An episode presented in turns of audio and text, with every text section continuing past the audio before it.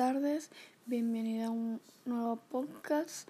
Mi nombre es María Elena Alvídez, estoy en la carrera de criminología y me ha tocado el tema de manipulación genética a favor.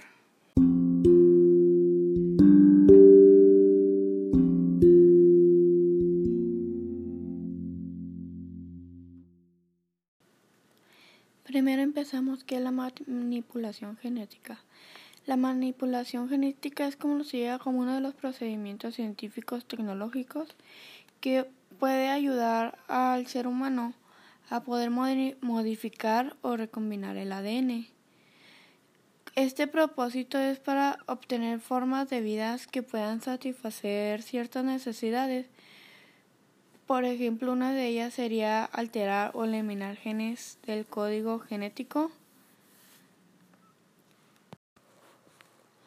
La manipulación genética tiene varias ventajas, lo cual sería que la genética ofrecería una mayor opción para la erradicación de algunas enfermedades de origen hereditario y esto podría ser un arma letal contra las patologías hasta hace poco se ha podido hacer hasta ahora.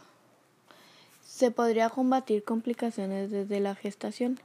Esto se ha llevado y ha permitido que los especialistas pudieran detectar desde el útero posibles enfermedades o algunas complicaciones del bebé para así poder intervenir y atacarlas antes de nacer.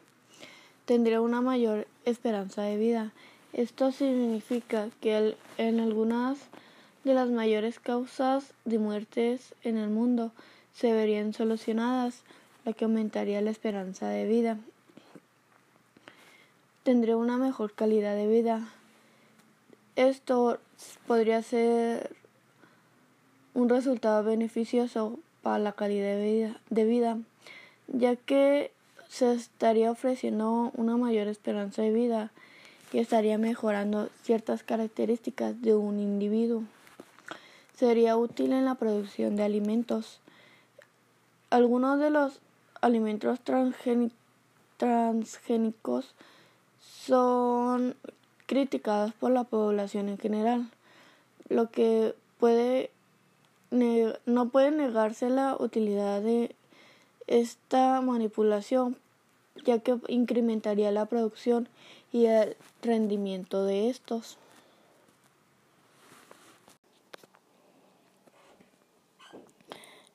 Progreso humano y desarrollo tecnológico, clonación, alimentos transgénicos, correcciones de enfermedades hereditarias de células germinales, síntesis de insulina humana, vacuna contra hepatitis B, genoma humano.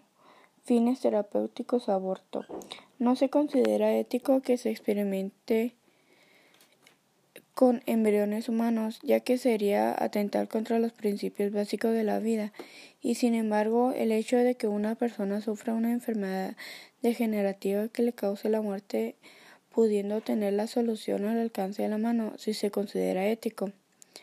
La ética de la práctica médica se basa en seis principios éticos, preservar la vida, aliviar el sufrimiento, no hacer daño, decir la verdad al paciente, respetar la autonomía del paciente y tratar a los pacientes con, justicia.